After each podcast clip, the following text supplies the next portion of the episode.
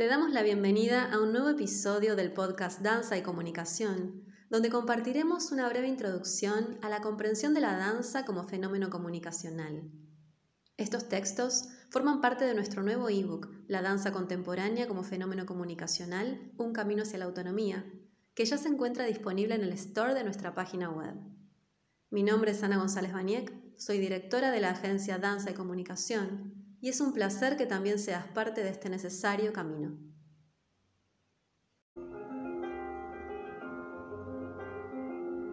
¿Qué tenemos en común nosotros con el capullo de la rosa que tiembla porque tiene encima de su cuerpo una gota de rocío? Es verdad, nosotros amamos la vida no porque estemos habituados a vivir, sino porque estamos habituados a amar. Siempre hay algo de demencia en el amor pero siempre hay también algo de razón en la demencia. Y también a mí, que soy buena con la vida, me parece que quienes más saben de felicidad son las mariposas y las burbujas de jabón, y todo lo que entre los hombres es de su misma especie. Yo no creería más que en un Dios que supiese bailar. Ahora soy ligera, ahora vuelo, ahora me veo a mí misma por debajo de mí. Ahora un Dios baila por medio de mí.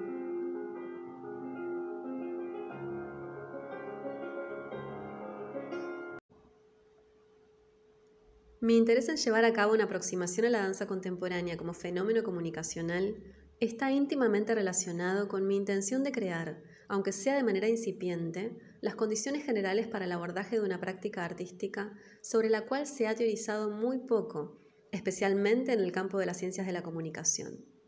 Y fundamentalmente con la necesidad de considerar a esta manifestación como posible creadora de nuevas significaciones imaginarias sociales, esto es, nuevas instituciones, nuevos modos de pensar y nuevas maneras de comprender nuestra relación con nosotros mismos y con los demás.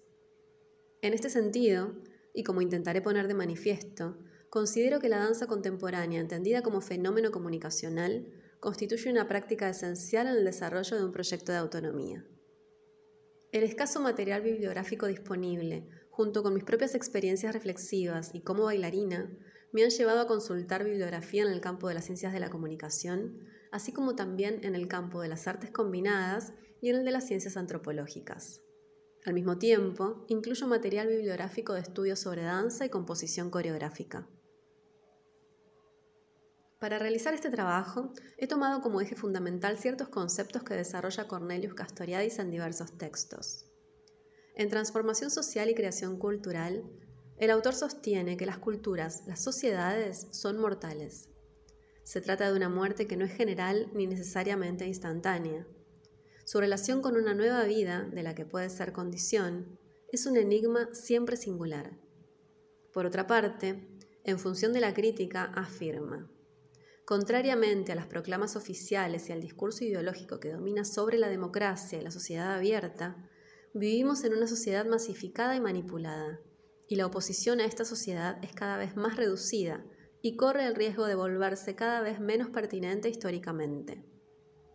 Castoriadis sostiene que desde hace más de dos siglos están haciendo el proyecto de una nueva sociedad, el proyecto de autonomía social e individual. Son prueba de ello las luchas obreras, revoluciones democráticas, movimientos de mujeres, entre otros. Y la cuestión de su cumplimiento, la cuestión de la transformación social en un sentido radical, queda evidentemente abierta. Al mismo tiempo, Castoriadis considera que debe ser planteada la cuestión de la creación cultural, las consecuencias, pero sobre todo los presupuestos culturales de una transformación radical de la sociedad. Me interesa destacar que el desarrollo de este trabajo forma parte de mi experiencia personal, y así como incluye ciertas cuestiones, excluye otras. En este sentido, considero que llevar a cabo una reflexión sobre la danza contemporánea desde una perspectiva comunicacional supone múltiples y diversos enfoques. Cuestiones de arte contemporáneo. El arte extrae su concepto de las cambiantes constelaciones históricas. Su concepto no puede definirse.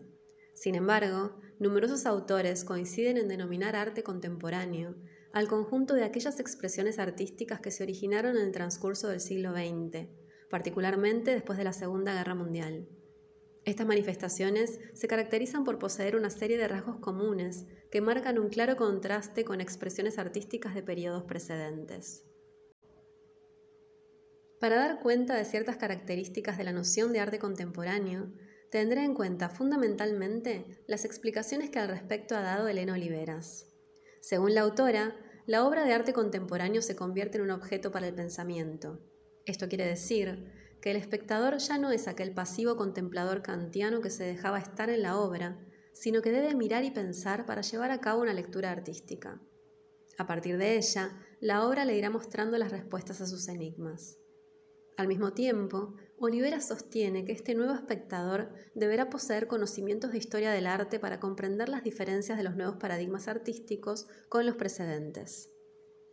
Por otro lado, afirma que el arte es síntoma del espíritu de su tiempo, y el nuestro no se caracteriza precisamente por ser bello y armónico, sino más bien por todo lo contrario. A un mundo sin certezas corresponderá un arte desdefinido. En este sentido, Bátimo afirma que al haber perdido los límites que las confinaban en el mundo de las imágenes, sin relación alguna con lo real, el arte y la experiencia estética han perdido su definición. Y comenta que algunos aspectos de esta pérdida ya se podían encontrar en las vanguardias artísticas de comienzos del siglo pasado, especialmente en su rechazo a ser incluidas en las funciones tradicionales del arte y en sus instituciones. En consecuencia, el mundo posmoderno estaría caracterizado por un pluralismo de estilos artísticos y de estilos de vida, y ya no dominado por una clara distinción entre realidad e imaginación. Elena Oliveras sostiene que no se puede comprender el arte del siglo XX y XXI si no tenemos en cuenta la ruptura del paradigma tradicional que basaba el arte en las categorías de belleza, buen gusto y lo aurático. Estas no parecen ser más la manifestación adecuada del mundo contemporáneo. ¿Y esto es arte? Oliveras plantea que el acercamiento a las obras de arte contemporáneas se vuelve cada vez más problemático para el espectador común, al punto que muchas veces escuchamos la pregunta, ¿y esto es arte? En este sentido, y en relación con la situación que atraviesa la danza contemporánea en la actualidad, podríamos pensar que el público, inmerso en la lógica de funcionamiento de la industria cultural, posee algunas ideas vinculadas al desarrollo de la experiencia artística que le impiden comprender aquellas manifestaciones que tienen lugar por fuera de las categorías de interpretación disponibles. Así, este público tampoco se encuentra en condiciones de apreciar una práctica artística que, de alguna manera, pretende desarrollarse en los márgenes del mundo común de sentido, presentando muchas veces propuestas conceptuales y o sensibles que alejadas de los estereotipos ponen de manifiesto el sinsentido del mundo. En relación con esto, Castoriadis afirma que el sinsentido del mundo representa siempre una amenaza posible para el sentido de la sociedad, el riesgo siempre presente de que se resquebraje el edificio social. En consecuencia, la institución de la sociedad dispone de ciertas defensas preincorporadas contra aquellos factores que podrían poner en peligro su autopercepción y estabilidad. La principal de estas defensas es su magma de significaciones. El punto en el que las defensas de la sociedad instituida serán más débiles es, sin ninguna duda, su propio imaginario instituyente. También es este el punto respecto al cual ha sido inventada la defensa más fuerte. Es la negación y la ocultación de la dimensión instituyente de la sociedad y la imputación del origen y del fundamento de la institución y de las significaciones, lo que conduce a una fuente extrasocial. Elena Oliveras sostiene que en la obra de arte se pone de manifiesto una tensión entre lo que se muestra y lo que permanece oculto. En este sentido, es interesante comprender que la obra oculta, pero a la vez muestra que oculta. De esta manera, el mostrar pone de manifiesto un permanente estado de oculto de la obra, la cual no nos da todo, y así determina un vasto campo de interpretaciones. Esto hace al enigma de la obra de arte. La obra abre un mundo. Ese mundo que abre la obra es original y lo funda al mismo tiempo. En consecuencia, afirma que la tarea de los artistas contemporáneos consistirá en percibir y poner de manifiesto en sus obras las paradojas que emanan de su entorno cultural. Por su parte, el espectador intentará descifrar estos enigmas, aunque jamás lo logre en plenitud. La industria cultural como marco de referencia. Uno de mis objetivos centrales en este trabajo es poner de manifiesto cómo, a partir de la reflexión sobre la danza contemporánea entendida como fenómeno comunicacional, podría llevarse a cabo un quiebre, una ruptura histórica que nos permita resignificarla por fuera de sus propias limitaciones constitutivas, creando con ello nuevas significaciones imaginarias sociales. Me refiero a las limitaciones que impone sutilmente la industria cultural.